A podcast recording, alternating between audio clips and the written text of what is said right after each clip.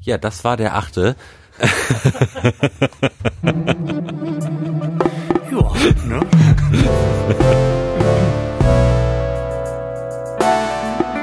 Ich hätte da noch so ein bisschen.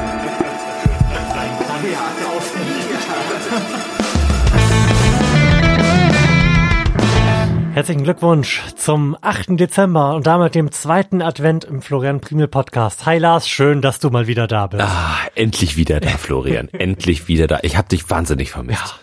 Ich bin total froh, dass das Bier immer noch so kalt ist, weil wir es, glaube ich, bei ungefähr 0,2 Grad reingeholt haben. Ja, Und damit vermutlich jetzt auf Trinktemperatur so sind. Also auch 8 wirklich, Grad bei so einem Bier. wirklich ein angenehmes Trinkerlebnis.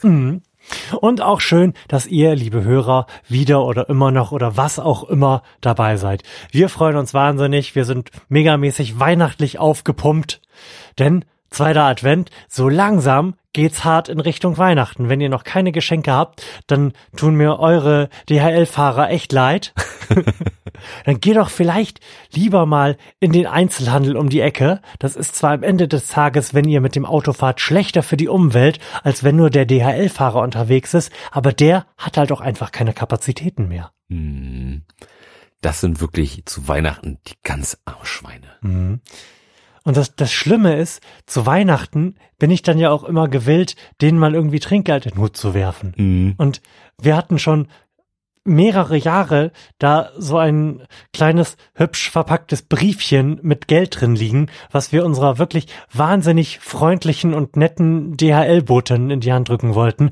Aber in der Weihnachtszeit haben die dann ja immer so Ersatzkräfte da und dann kommt die gar nicht. Schade, ne? Das ist total doof. Das wäre ein schönes Neujahrsgeschenk. dann. Ja.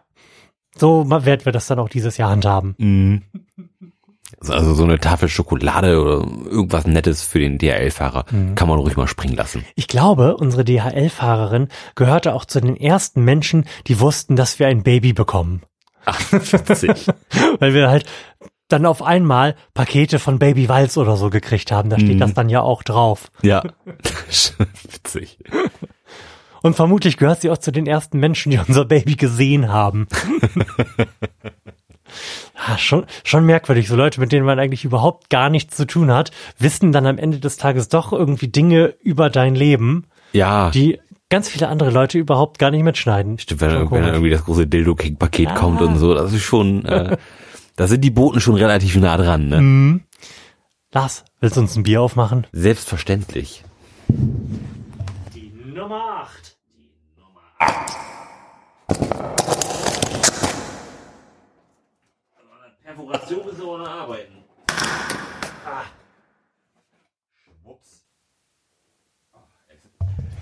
Das sieht schon mal sehr gut aus. Das scheint ein Überquellbier zu sein. Das kann ich äh, am Kronkorken ersehen, den du mir hier ins Gesicht hältst. Auf dem ein großes Ü ist. Right. Das verspricht schon mal gutes Überquell. Die machen sehr ordentliches Bier. Meiner Erfahrung nach. Es ist ein World, Meiner Meinung nach. ein Worldwide IPA. Fuck yeah. Ich habe mich auch gefragt, wann wir endlich mal wieder auf ein IPA stoßen, denn zuverlässig mögen wir ja IPA. Wohl wahr, es ist ein Weizen-IPA. Die Idioten. Sag mal, sind die eigentlich alle behindert? Florian, aber hier ist ein Klappentext äh, zu, zu verlesen. Oh, schön. Ah, das kommt vermutlich, weil es ein, ein deutsches Bier ist, ne? Hm. Die ausländischen Biere haben immer überklebte Klappentexte, weil was wird da eigentlich immer draufgeklebt bei den Ausländerbieren? Bei den Ausländerbieren. Ja, Äh, da muss ja immer die ganze Inhaltsangabe oder was was drin ist, Mhm. muss ja nochmal auf Deutsch da sein, damit wir Deutsch Ah, auch okay. wissen, was wir da eigentlich, Natürlich. eigentlich trinken und auch vor allen Dingen, dass das eine Pfandflasche ist. hm, okay, ich verstehe. Ja. Also, wir haben diesmal ein nicht migrantisches Bier, Ja, Bier ohne Migrationshintergrund. autochthon Bio-Deutsch. So. Und zwar besagt der Klappentext. Das hier ist keine Frage nach Schwarz oder White. Dieses Weizen-IPA hier ist eine Whiteheit für sich. Aromen von Nelke, Vanille, blumige Noten on top. Dazu eine satte Trübung, Featuring, Cremigkeit und Frische. Und White du was? Genauso muss das. Oh das hat sich wahnsinnig unangenehm gelesen mit diesen ganzen unerwarteten. Anglizismen da drin. So ist es, ja. Mhm. Und ich bin mir auch nicht so sicher, ob ich den Text so ganz cool finde oder ob der eher in die Kategorie, da hat der Praktikant versagt, Ja, einordnen möchte. Ich würde eher eher das sagen. Das ist so ein bisschen unangenehm gewesen zu lesen. Das war das war ein bisschen zu cool. Ha. Lars Gesichtsausdruck nach zu urteilen war das der am schwersten zu entfernende Kornkuchen, der, der je auf ein Bier gedengelt worden ist. Wirklich, den ha- haben sie da noch mit Nieten festgemacht. Florian, ich brauche dein Glas bitte. Oh ja. Das habe ich ja. Oh. Und dann gucken wir mal, wie, wie, wie dir heute mal so ein Weizen-IPA schmeckt. Ob da, ob das was Gutes ist. Äh, Ich bin wirklich, wirklich, wirklich gespannt. Ich habe richtig doll Bock auf IPA und richtig, richtig, richtig überhaupt keinen Bock auf Weizen. Schauen wir mal, ob wir da einen Kompromiss finden. So viel kann ich jetzt schon mal behaupten. Die Farbe ist eine, von der ich ja so einfache Maßstäbe anlegend sagen würde, die verspricht kein gutes Bier. IPA hat orangefarben zu sein. Ja. Und dieses Bier ist äh, Mittelstrahlfarben. Ja, richtig, ja. Ein, Und- ein freundliches helles Gelb. Ja. Und auch der Geruch ähm, verspricht wenig Es- IPA und viel Weizen. Ja, es riecht, wenn man mal ganz ehrlich ist, riecht es einfach nur nach Weizen. Ja. Nach Zitrusweizen, aber nicht Ja, so nach ja, ja. was Bananigem oder einer anderen süßen nee, Frucht. so- Eher sowas Grapefruit-artiges. Mhm. Riecht jetzt nicht schlecht. Ähm, Nö. Wie viel, Riecht aber halt nach Weizen. wie viel Prozent hat der Kollege denn auf dem Tacho? Der Kollege hat saftige 6,5 Prozent Volumenalkohol. Und wobei, da haben wir jetzt auch keinen, bisher haben wir wenig Ausreißer nach oben. Also es hat am Anfang sehr steil gestartet und pendelt sich jetzt vermutlich auf irgendwas um die 6% ein bisher im Schnitt, ne? Die können mich mal mit so einem Bier mit 2 Prozent mal überraschen. Das könnten sie. Vielleicht bekommen wir Also sowas. das ja wird mich aber mal voll hier vom Sofa reißen. Prost, Lars. Prost.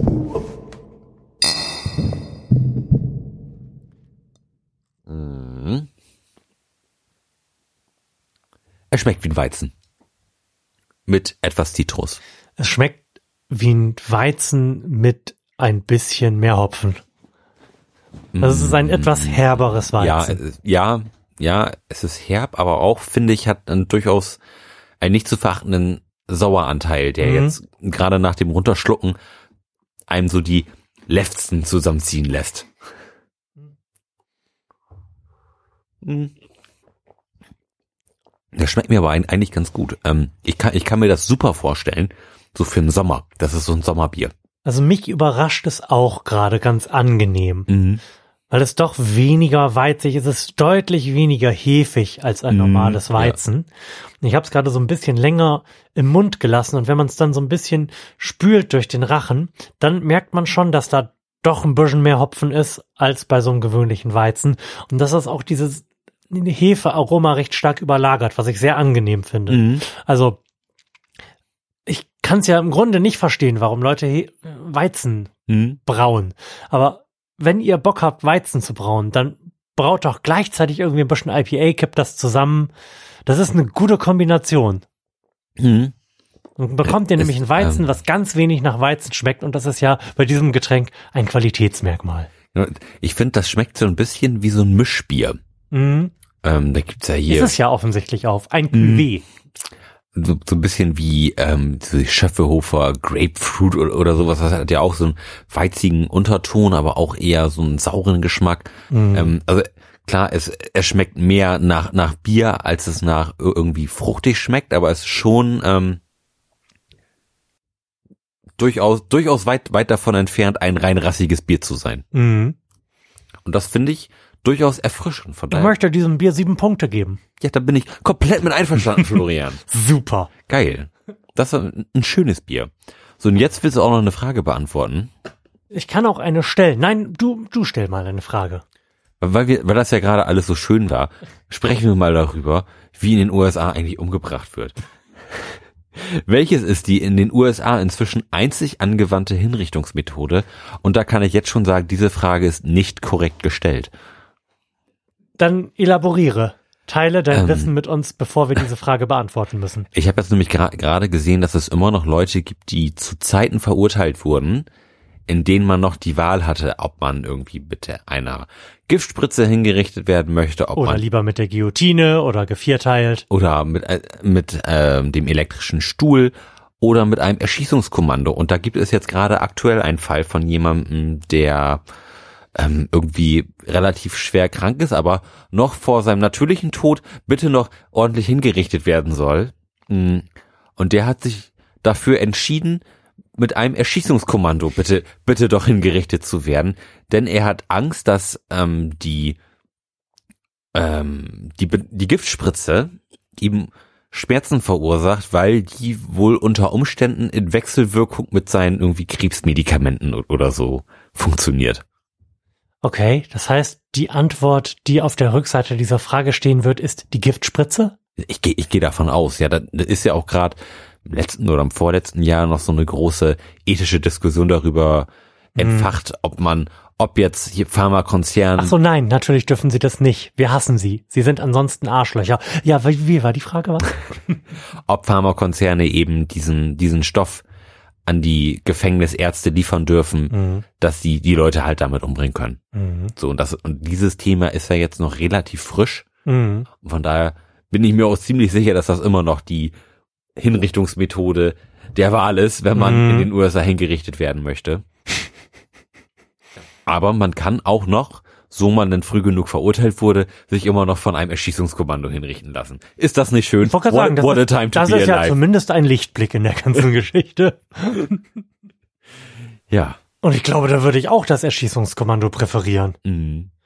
Das hat, das hat so ein bisschen was Cineastisches dann. Mhm. Einfach nur irgendwie zuckend und mich übergebend einzuschlafen. Da habe ich ganz wenig Lust drauf. Wobei ich ja gelesen habe, dieses Erschießungskommando, das schießt ja nicht irgendwie auf den Kopf oder sowas, das, das schießt aufs Herz. Ja, gut. Es, das stelle ich mir durchaus noch einige Momente relativ schmerzhaft vor. Mhm. Auch wenn du dann sicherlich innerhalb weniger Sekunden das Bewusstsein verlierst. Mhm. Aber so die, ich was, fünf bis zehn Sekunden, die du dann noch bei Bewusstsein bist, bevor du halt kein Blut mehr ins Gehirn kriegst, Mhm. die sind jetzt sicherlich nicht ganz so geil. Da ist, glaube ich, die Variante. Guillotine schon die menschlichere Variante. Ja, genau. Wa- Warum wurde die eigentlich abgeschafft? Oder gab's die nie in God Old America? Nee, das ist, glaube ich, ein französisches Ding. Ja, aber das. Ich meine das jetzt nur so halb im Scherz. Aber hätte das nicht ein Exportschlager werden können? Ist das nicht, ist das nicht eine relativ humane? Ja gut, man, das, der, der Tod selbst ist, glaube ich, relativ human. Das gesamte Prozedere als solches ist eher würdelos. Ja, kannst auch jemandem drei Handgranaten um den Kopf tapen und dann gleichzeitig den Stift ziehen. Das ist, geht, glaube ich, auch dann relativ fix. In die Luft sprengen. Ja. So, so wie Nordkorea das macht, mit, mit, mit, der, mit der guten alten Flak einfach mal hinrichten. Nee, ähm, wir finden das natürlich alles nicht gut, aber ich drehe jetzt mal die Karte um, um mal zu schauen, Guck doch mal nach, was da drauf wie steht. denn, wie denn so meine Ahnung ist vom am- amerikanischen Hinrichtungssystem. Eine tödliche Injektion, selbstverständlich. Sehr gut. Haben wir gewusst. Und auf dieser Mollnote würde ich sagen, beenden wir jetzt den 8.12. und sehen uns morgen in alter Frische wieder. Wir wünschen euch noch einen ganz tollen zweiten Advent. Macht für uns ein Licht an und Jo. bis morgen. Tschüssi. Tschö.